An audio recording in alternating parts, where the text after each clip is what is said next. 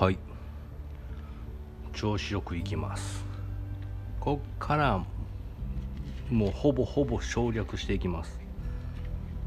10 10は国譲り。ここもさらっとやね。まとめて話しますね。僕なりに。この時は10は鹿島立ち釣り鯛の綾。榊が枯れたんですね。あの年数を見る。なんか縁起が悪いと。いうことで太まにによって占いをすると今年は非常に良くないことが起こると。その方角が西北出雲の方角。だから一回見てこいと。いうことで死者が派遣されるようになったんですね。で一回見に行ったらあのスサノオさんの息子の大名ムチさんがもう豊作やしもうどんどんどんどん作物も取れるし民もあの幸せになっていって。でちょっと調子に乗ったんかな。やっぱお父さん土佐の王さんやしね。でも女虫さんはいい人ないけど。でもちょっと調子に乗って八重垣を九重にして。住んでいるとこも天照さんと同じ内宮とね名乗って大宮殿に住んでいると。でもこれはもう天照さんを追い抜こうとしていますよというぐらいな生活をしてはったと。調子に乗ってはりますということでんならちょっと注意しに正しに誰か行ってきなさいと。いうことで保比の御事さん。がまずは行きました。保比の御事さんが行ったんやけど3年間帰ってこないんですよ。やっぱいいんですよねその大名持さんもいい人やしもうそこが住みよくってもう言われた命令も忘れても済んでしまってたと。で次が大瀬井三熊野さん。この人も一緒です。もうミイラ取りがミイラになって帰ってこないです。どんなにいいもんなんやと。そんなに。出雲の国は。何をしとるんやあいつらはと。いうことでお前もちゃんとせえっていうことです。雨の若彦さん。が3人目。もう言っても忘れたらあかんぞっていうので天照さんから弓と矢。これ能力魔力のね入ったやつをもらっていきました。でもやっぱ忘れてしまうんですね。でしかも大名淵さんの娘さんと結婚しています。でこの雨の若人さんは滋賀県出身の人です。雨の若彦神社あります。でもうこれ行っても無理やなと。これ行ってもどんどんどんどん帰ってきおらへんからちょっと記事にねあの見に行けと。取りに。に指令を出して探らせたんですけども向こうの人に見つかってしまって「お前は何をしてるんや」っていうので雨の若彦さんにその天照さんから預かってたその矢で殺されたんですよ。で貫通してもう生地ももう死に絶えながら帰ってきてパタッと。帰ってきて死んじゃったと。でその血のついた矢を見ても高見結びさんが怒ってその矢をピシュッとこう雨の若彦めがけて打ち返しました。もうこれ距離めちゃめちゃ遠いですよ。でも魔力がついてるんで雨の若彦に刺さって雨の若彦は死にました。でまあこれが返し屋って言うんだけどね。返し屋は怖いよっていう言い伝えのもとです。で雨の若彦が亡くなったって言ってその娘さんもみんなでこう泣いてお葬式をしていたところにまあ滋賀県出身で友達なんでっていうので高彦根さん。これ彦根もついてるね。滋賀県やし彦根市？高。でこの高彦根さんは安食神社豊里にあります。僕の友達も住んでるところ。安食神社にお祭りされてる人ね。この人がもう友達やからお見舞いにお葬式に行くんやけどまあ売り二つやと。いうことで出雲の人たちとか奥さんにまで「わあ生き返った」っていう風にもうもてはやされたんですよ。帰ってきたみたいな感じで。っていうことでもう高彦根さんも怒ってしまうんですよ。俺はお参りに来てるんやぞと。それをお前死人と間違えるとは。でしかもその奥さんもね求婚してくるんですよ。なんちゅうことやというのでもう怒らはったんですよ。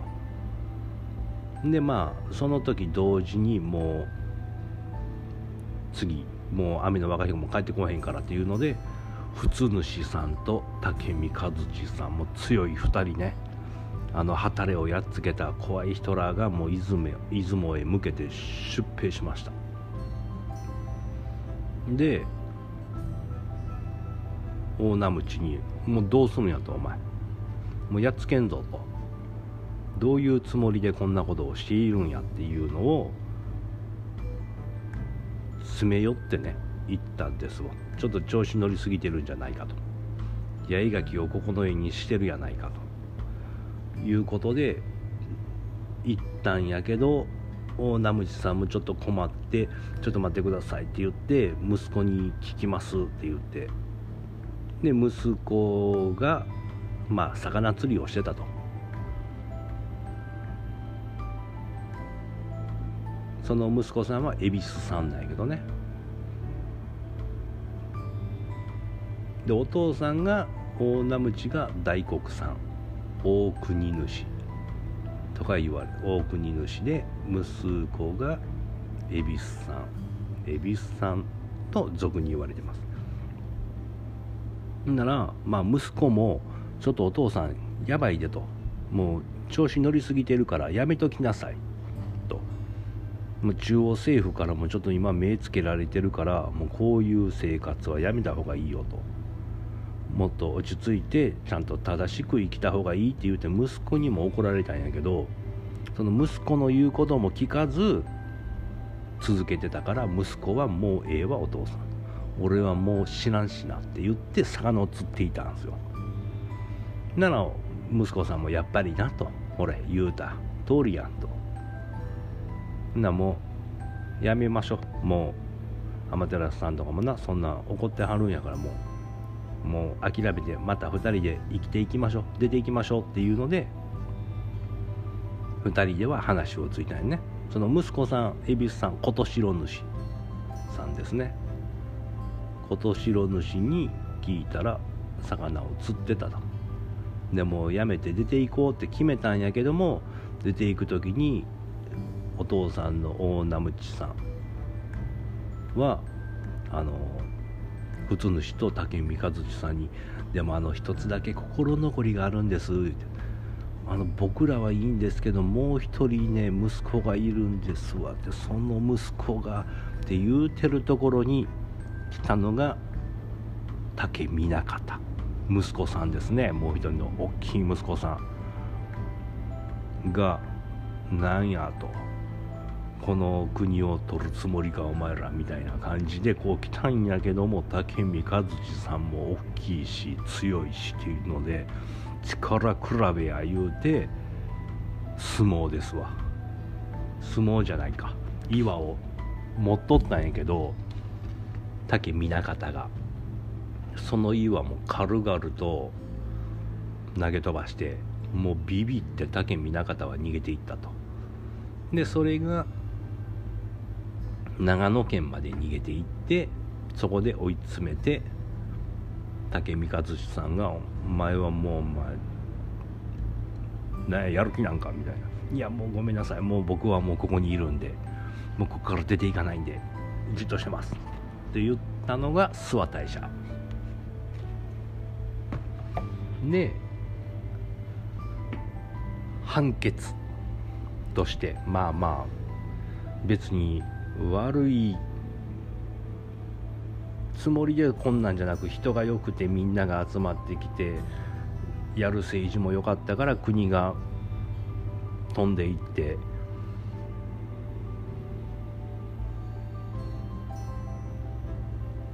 だからうん本庁？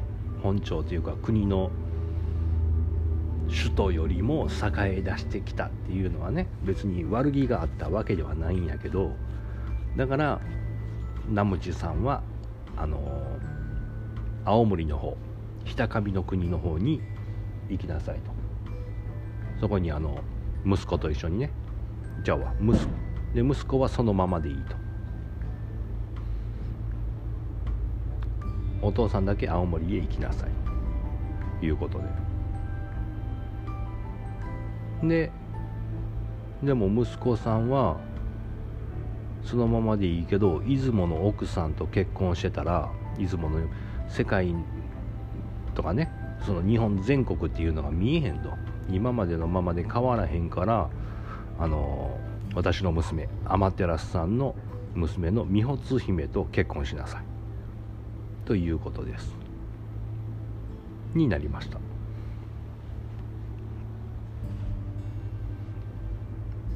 でまあその時のことやけどうんとお父さんとその息子さん琴白主ね恵比寿さんって言われてる。人はあのこの滋賀県の方も担当してたよな。山陰から京都からで滋賀県も入ってたと。で福井とかは隣の国になってたんやけど。で滋賀県を管理してる時にあの木よろき神社。を授けようということが天照さんからの御事のノリでねちゃんと国を栄えさせてるからようやってるっていうのでほんで近江高島によろき神社というのがあると。でそこでよろきってあの読みにくいけどね「万の木」って書いてね。読める人少ないんやけど。そこは薬草とかを作る植物園。でいろいろ試して薬も作ってはったと。で代々多くの人とか動物も治してあげてたらしいです。琴白主さんがね息子さんの恵比寿さんが。恵比寿さんの周りにはなんか動物が走り回ってる絵とかあるよねウサギとかキツネとかが寄ってきてる。こういうことですね。でこういうとこでつながってくるしで神社とか地名に残ってるからね。これ古事記には書いてないんよね。であの天照さんの娘さん美穂姫さんと結婚したからで子供が美穂彦さんです。